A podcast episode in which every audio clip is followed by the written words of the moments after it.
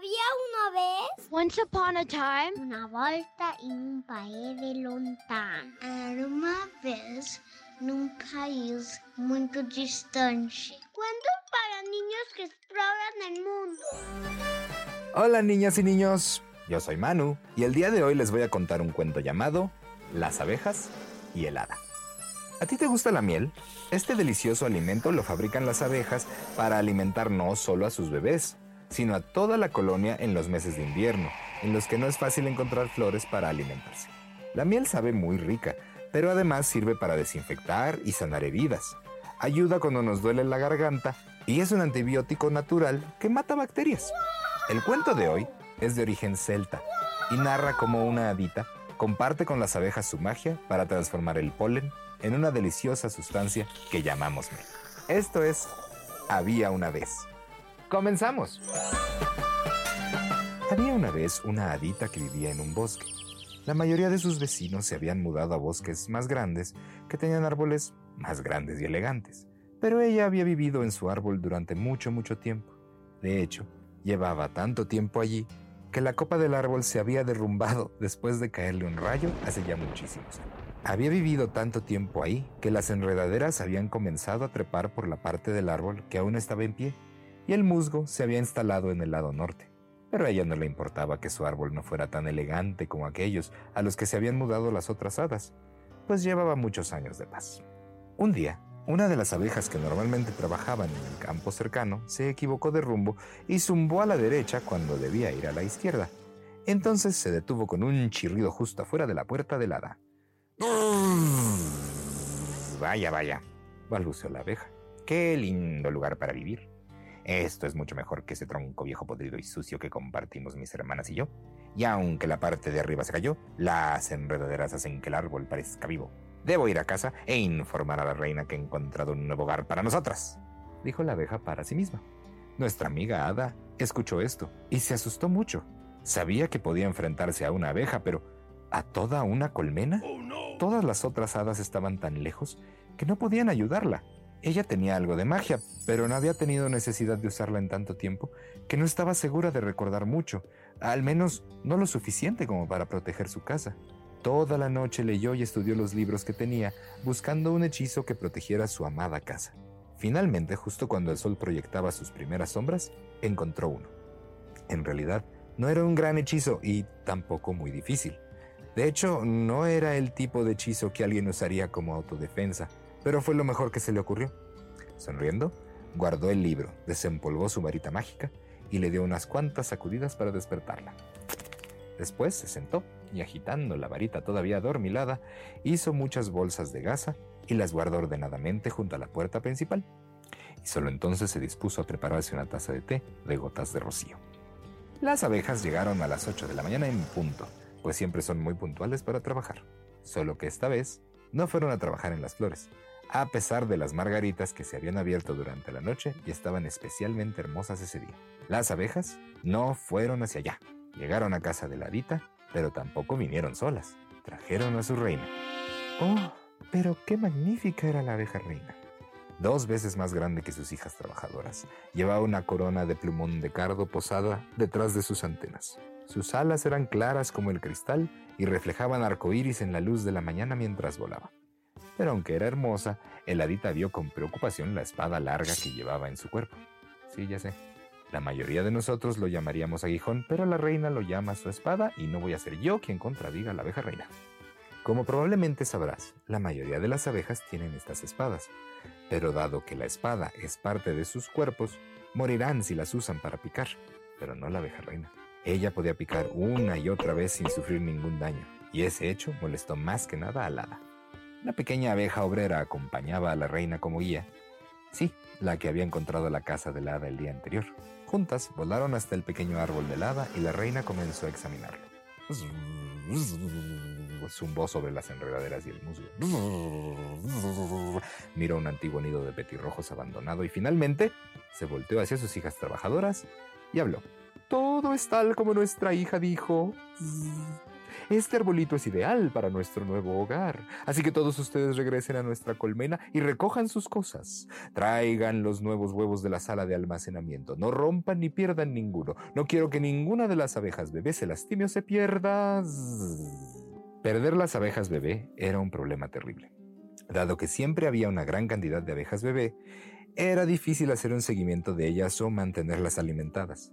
A las hijas trabajadoras les costaba recordar quién había desayunado y quién seguía con hambre. Entonces, la abeja reina exclamó alegremente, Nos mudaremos este mismo día. Todas las abejas se emocionaron por su nuevo hogar. Pero eso ya fue demasiado. Enojada helada, abrió la puerta y salió volando de su casa con sus pequeñas alas.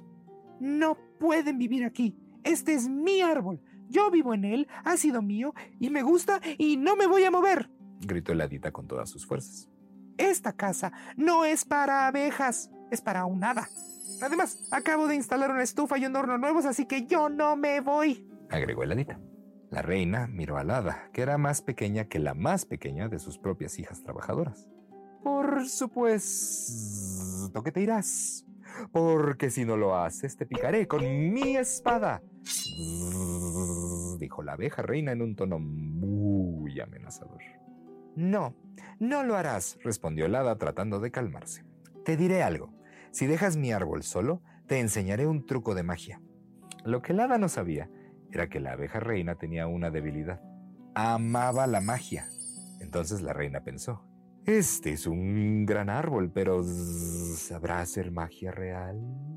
Pensó y pensó, y finalmente dijo, quiero ver el truco. Si te muestro, ¿prometes dejar mi árbol en paz? Si me gusta tu truco y si puedes enseñarme cómo hacerlo, tenemos un trato, respondió la abeja reina. El hada sonrió y dijo, Su Majestad, podría pedirle a sus hijas trabajadoras que cada una tome un par de estas bolsas de gasa y las ate en sus piernas traseras. La reina estaba desconcertada por la peculiar solicitud, ¿Ah? pero dio la orden y muy pronto cada abeja trabajadora Tenía un par de pequeñas y bonitas bolsas de gasa atadas a sus patas traseras con delicados y diminutos lazos. Ajá. ¿Y ahora qué, qué sigue? preguntó la reina con un tono un poco molesto. Por favor, pídale a todas que vuelen al campo y recojan el polvo de todas y cada una de las flores, respondió el hada. Pueden guardarlo dentro de esas bolsas. La reina se irguió con ayuda de sus patas traseras y dijo, yo no puedo dejar que hagan, que hagan eso. Ese polvo es inútil. Lo único que hace es provocarnos estornudos cuando estamos tratando de conseguir comida para las abejas y el resto de la colmena. Todo estará bien, Su Majestad, dijo el hada. Puse un hechizo en las bolsas para que ya nadie estornude. Así que las abejas volaron para recoger el polvo de las flores, mientras el hada y la abeja reina tomaban el té de gotas de rocío y unos panecillos de bellota frescos que el hada había horneado esa misma mañana. Las abejas regresaron poco después de que el sol pasara por el punto más alto del cielo. Cada hija trabajadora tenía sus bolsitas llenas de polvo amarillo, pero nadie estornudaba ni tenía los ojos llorosos. El hada despejó un espacio en el suelo y lo cubrió con su mejor plato dorado. Ahora todos, vacíen sus bolsas aquí, dijo el hada. Obedecieron uno por uno vertiendo el polvo en una pila grande y ordenada porque las abejas son muy, muy ordenadas. Tomando su varita, el hada comenzó a cantar el hechizo. La reina y las hijas trabajadoras observaron con asombro cómo el polvo adquiría un color más profundo y se derretía en un estanque dorado. La reina sacudió su cabeza real. Este sí que es un buen truco, pero no necesitamos oro. Somos bichos. No es oro, Su Majestad.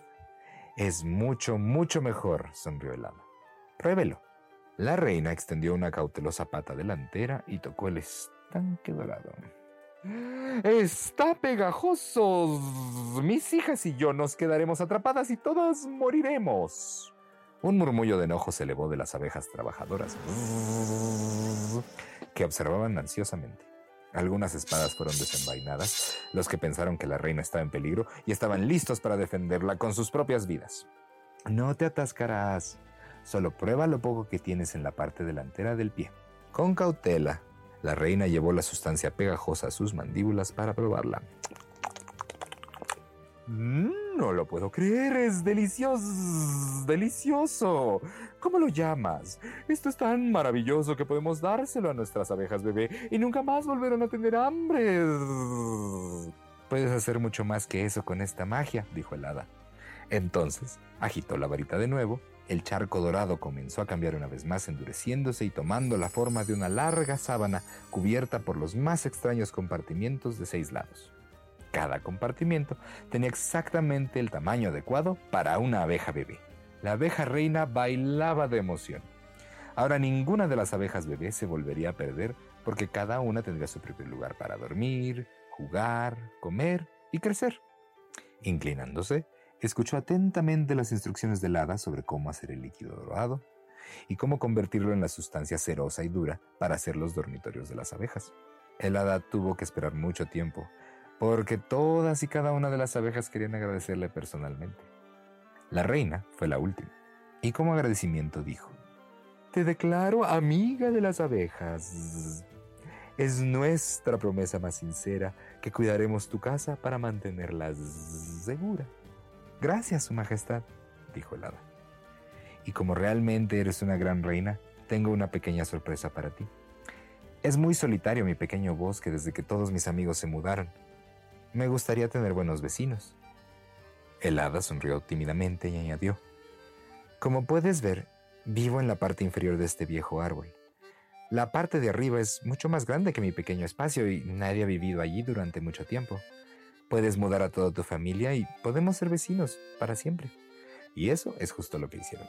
Ahora, todas las mañanas, el hada se levanta con la música del zumbido de las abejas mientras vuelan en línea recta hacia el campo abierto y las flores que crecen allí y a veces debido a que la realeza nunca va a recolectar polen, la reina viene a su casa donde se sientan, conversan y beben su té de gotas de rocío mientras untan miel recién hecha en panecillos de bellota recién horneados. Y colorín colorado, este cuento de había una vez ha terminado. ¿Te imaginas qué divertido sería tener a un hada como vecina?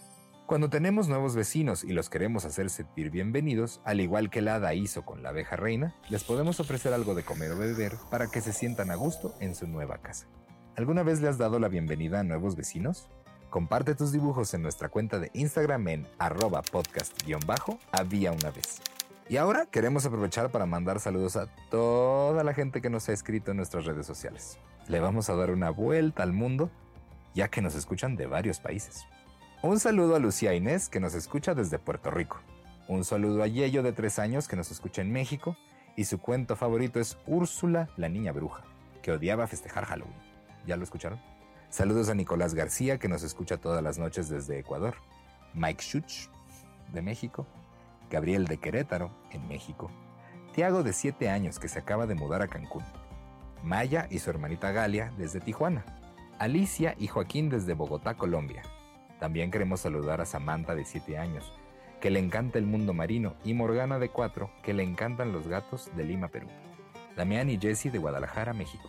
Alessandra y Abraham de la Ciudad de México. Mateo, también de la Ciudad de México.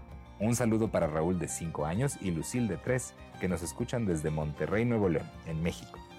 Fer y Fanita, que nos escuchan en las noches. Jimena Abigail Balmaceda Pérez, de Paraguay, y tiene 6 años.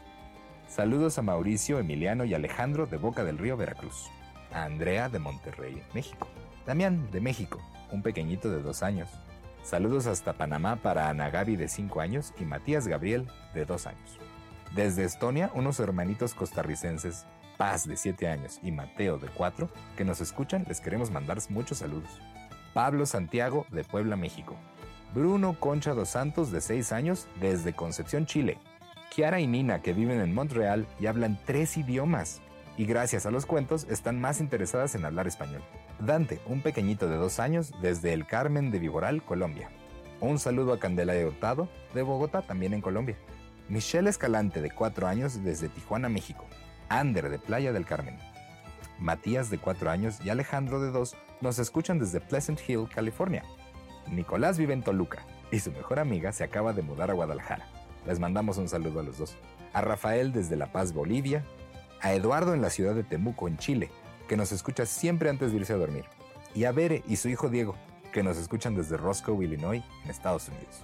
Un saludo a todos. Muchas gracias por escucharnos y nos vemos después. Adiós.